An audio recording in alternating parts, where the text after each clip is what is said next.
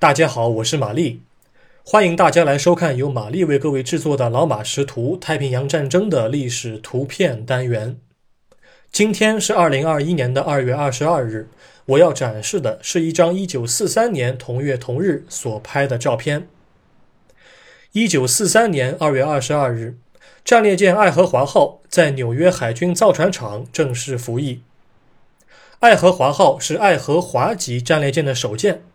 以美国爱荷华州的名字命名，该舰是太平洋战争中后期的大明星，也是在战后数十年内经常被军迷所津津乐道的一艘舰艇。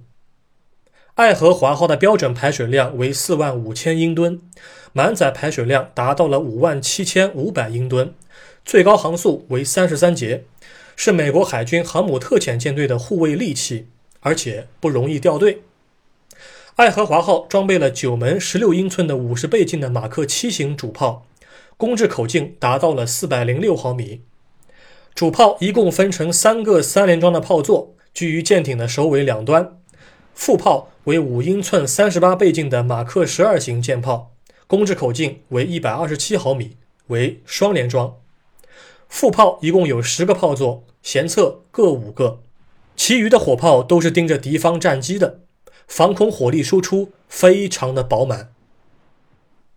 照片所拍到的场面位于舰艇的舰尾，只有一个主炮的炮座。可以发现，舰尾炮座被炮管遮住的地方，正是入役仪式的中心。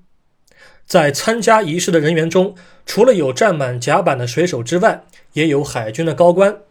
人群中，女性的身影也不在少数。照片左下方的副炮和主炮一样。都在仰望着蓝天白云，部分设备还没有完全的启用。而那个身体像粽子、头部像剃须刀的家伙，叫做马克三十八型火力指挥仪，专门帮助主炮测算敌舰以及调整、修正射击诸元。本照现在收录于美国国家档案馆内，官方编号为八零杠 G 杠 K 杠八二五。感谢您收看今天的节目。我们过几天再会。